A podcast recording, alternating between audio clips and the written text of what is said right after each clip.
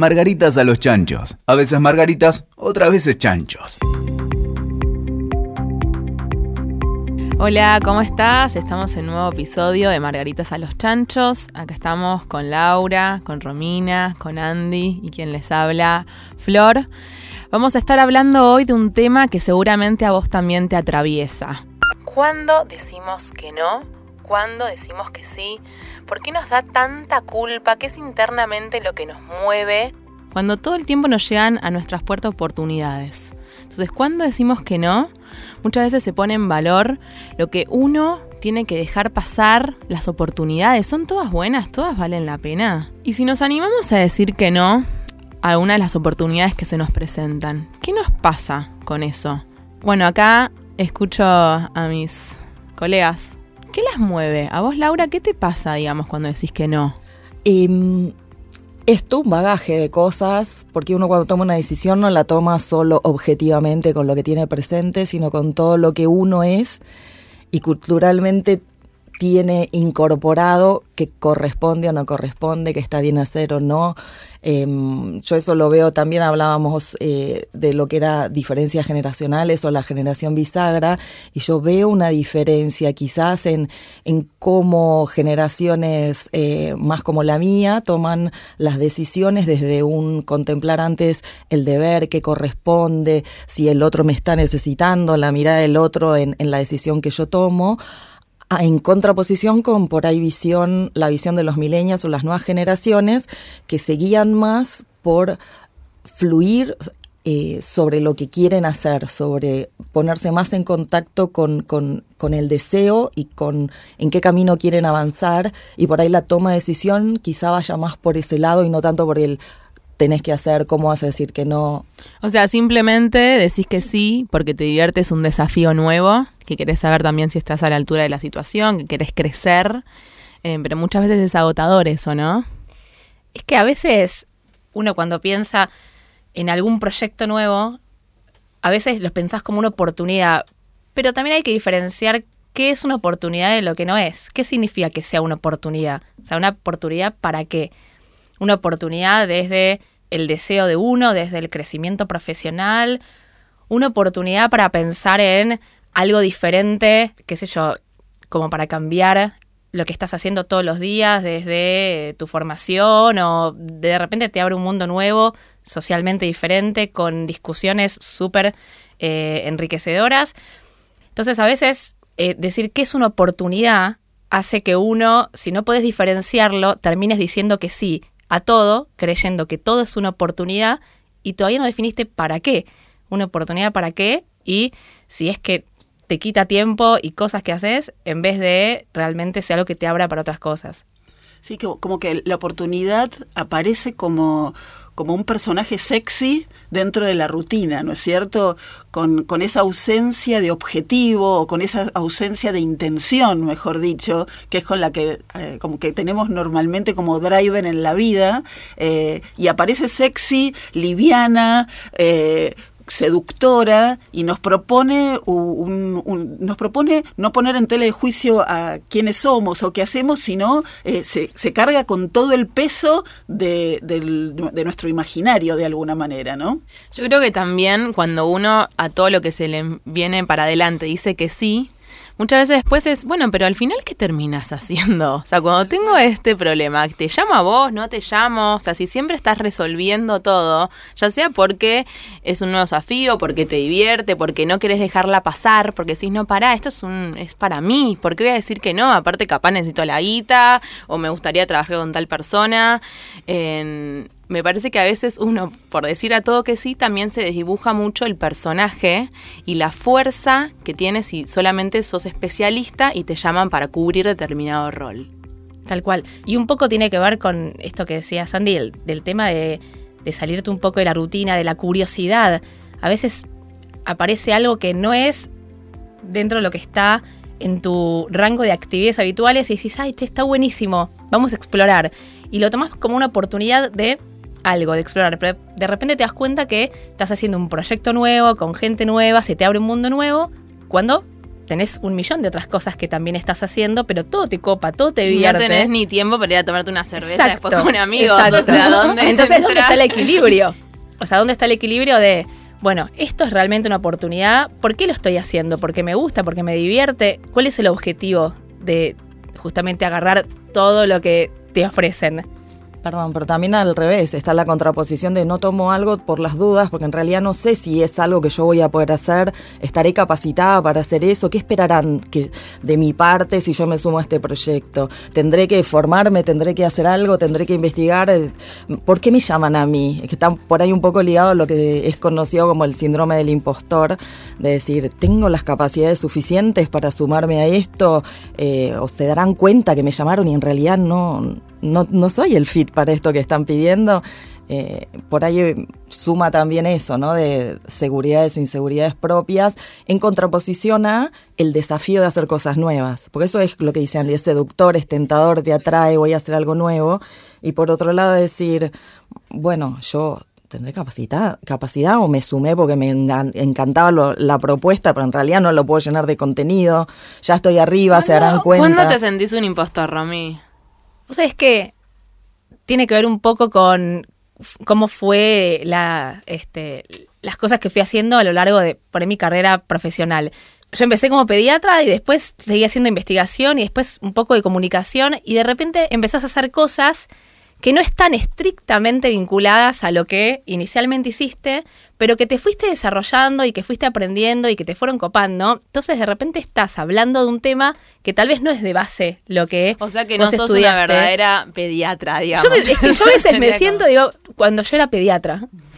yo soy pediatra, pero me encuentro un montón de veces diciendo, ay, cuando yo era pediatra tal cosa. Y por ser pediatra vas a decir que no cuando te convocan Para a hablar de una pediatría, charla porque millones de personas. No, porque digo, o sea, yo creo que uno a medida que va pasando y que vas conociendo gente y te vas abriendo a mundos diferentes, vas adquiriendo un montón de herramientas que te permiten moverte en diferentes espacios y que uno lo disfruta y vas aprendiendo y te formas porque también uno tiene que ver con, con la exigencia y las características de uno. Yo voy a un lugar y trato de leer, de formarme, de aprender. ¿Y qué pasa, Andy, cuando uno mismo es el que se genera las oportunidades todo el tiempo? Porque descubre nuevos mundos o porque la ve afuera, la ve venir, esta va a ser un éxito y es uno mismo el que se la genera. Sí, la- eh, cuando mm, tenés un exceso de oportunidades, porque las ves todas y decís, esto es una potencial oportunidad, no como algo que te aparece espontáneamente en la vida, sino, es, digamos, cuando tu, tu programa o tu, o, tu- proyecto o tu profesión lo que te pide es que vos estés generando todo el tiempo oportunidades. Creo que eh, ahí hace falta bastante foco, hace falta bastante mm, eh, eh, elección y elección desde, desde, distintos, eh, desde distintos puntos, porque a mí me parece que esto de decir que no o decir que sí tiene que ver no solamente desde lo profesional, ¿no? Como que eh, a veces hacemos algunos proyectos porque nos está faltando hacer algo diferente, como decía Romy, o a veces necesitamos un proyecto que nos genere determinado eje económico, a veces necesitamos hacer cosas con nuevos colores porque estamos a veces necesitamos conectarnos con más gente y queremos buscar otros puntos de vista. Creo que el no es una herramienta de doble juego, porque a veces nosotros nos decimos que no para manejarnos, ma- sostenernos en nuestro propio eje y poder filtrarnos, pero a su vez el no es una limitación, ¿no? Y acá el, doble, la, doble balanza de- de la palabra no. Sí, igualmente le decimos no inconscientemente a un montón de cosas. Cuando vos le estás diciendo que sí a todas las oportunidades laborales y te quedas en el mundo laboral, pues estamos hablando mucho del ámbito laboral, inconscientemente le estás diciendo que no a toda otra parte de tu vida, tal vez, o al, o al revés. Digo, si estás, la pasás bien, te divierte en salir todo el tiempo o estar haciendo nuevos proyectos no laborales, ¿qué pasa con, o sea, es como un camino, ¿no? Es que creo que nos plantearon la semilla del objetivo, ¿no? Es como que eh, nosotros tenemos un objetivo y vamos para allá y la oportunidad tiene, creo que, eh, esas, esas transparencias o eso que te permite expandir con lugares que ese objetivo normalmente no te permitió o no te dejó ver. Y, y parte de los objetivos hoy en día me parecen muy importantes, son todas las cosas que nos satisfacción, nuestras amistades, nuestro, nuestras, nuestros amores. ¿Qué pasa cuando decimos que sí o que no a nuestros amores también, ¿no es cierto? Sí, sobre todo en el rol de la mujer. En que también eh, si dice que sí a todo, ¿qué pasa? ¿Dónde quedamos paradas? ¿Quiénes somos diciendo que sí? Exactamente. Y además, a veces uno, cuando piensa, ¿por qué ves todo el tiempo oportunidades? ¿No? Como vos decís. Hay momentos de tu vida que tal vez ni pensás en eso y haces lo que tenés que hacer y te desarrollas como te tenés que desarrollar. Pero de repente hay un cambio en tu vida que hace que por que vos estés expuesto a un ecosistema diferente, que estés expuesto a un ambiente social diferente, de repente se te empiezan a abrir un millón de puertas en un momento y que vos todo lo ves como una oportunidad, porque también es un momento interno tuyo que hace que vos lo veas, porque tal vez estás buscando algo. Energéticamente, digo, ¿no? También influye mucho ese ciclo y ese momento en donde de repente te cayó todo.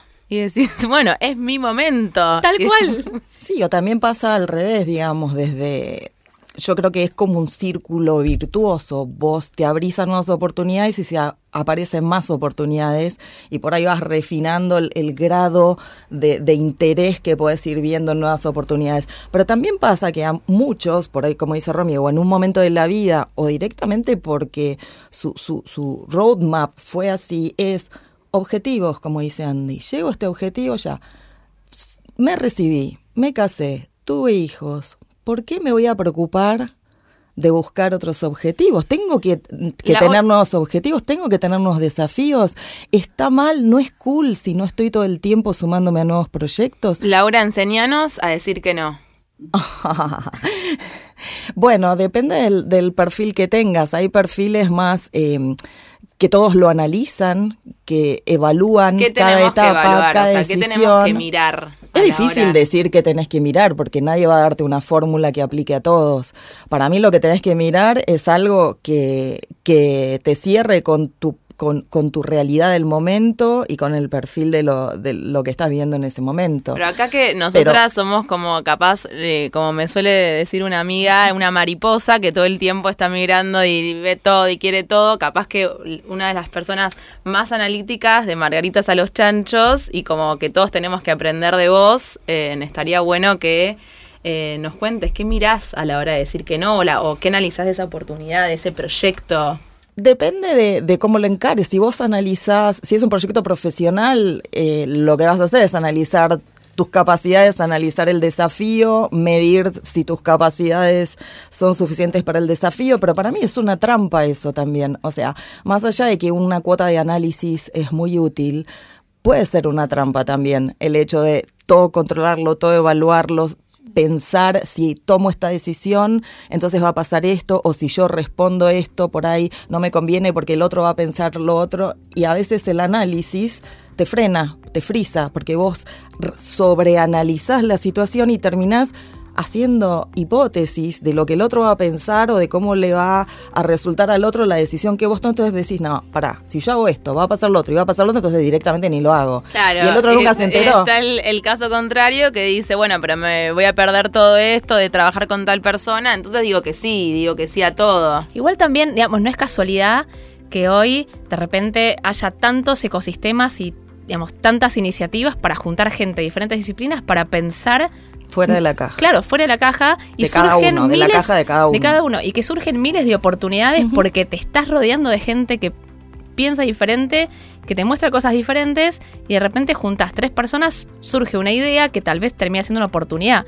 Creo que me, me, gusta mucho el, como el enfoque de la palabra oportunidad que le estás dando. La oportunidad como la posibilidad de apertura, la oportunidad como chance, como lo que no, no soy capaz de ver desde donde estoy parado y aparece por esa apertura que estoy diciendo y eh, evitando el control, ¿no? Que es un estado de, del analítico, ¿no es cierto? Como que, ¿qué pasa con, eh, qué medida de control tenemos que tener desde el análisis, qué medida de apertura para que esa chance de lo improbable suceda. Y el control es también una muestra de inseguridad, porque vos no te animás a avanzar sin saber qué hay adelante. Entonces vos, en la mía que vos estás más plantado, tomás, incluso que estás seguro en que querés no saber qué pase, no ni siquiera que estás seguro en que sabes cómo va a pasar.